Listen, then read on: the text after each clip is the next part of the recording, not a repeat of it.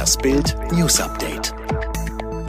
Sonys nächste Spielekonsole PlayStation 5 wird es erstmals auch in einer Version ohne Disklaufwerk nur zum Herunterladen der Spiele geben.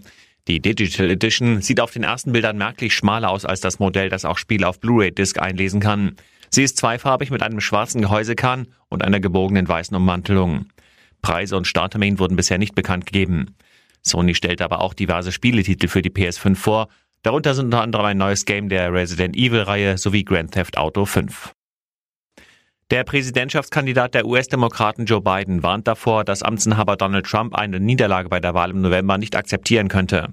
Seine größte Sorge sei, dass Trump die Wahl stehlen wolle, sagte der frühere Vizepräsident der Fernsehsendung Daily Show. Er verwies auf Äußerungen Trumps, der wiederholt die Rechtmäßigkeit von Briefwahlstimmen in Zweifel gezogen hatte.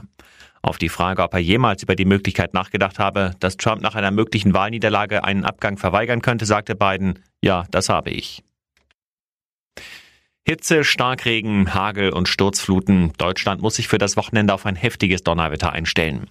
Der deutsche Wetterdienst schließt extreme Unwetter in den nächsten Tagen nicht aus und bezeichnet die aktuelle Wettersituation als Sumpflage. Bedeutet, es ist wenig Dynamik in der Wetterküche, die feuchte Luftmasse dümpelt so vor sich hin.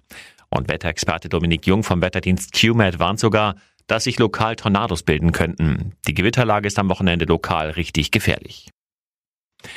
Wenn Heidi Klum nicht doch nochmal ein fünftes Kind bekommt. In der letzten Folge der TV-Show America's Got Talent geriet sie in Verzückung, als Kandidatin Christina Ray ihren Sohn mit auf die Bühne brachte.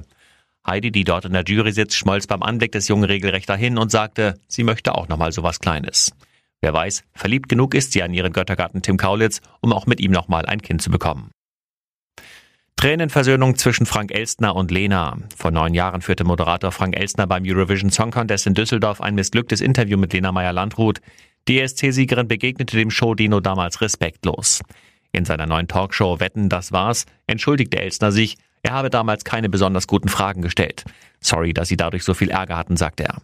Darauf Lena unter Tränen, sie finde das ganz rührend und fange sofort an zu weinen. Sie selbst sei überfordert, müde und noch nicht professionell gewesen. Auch sie müsse sich entschuldigen.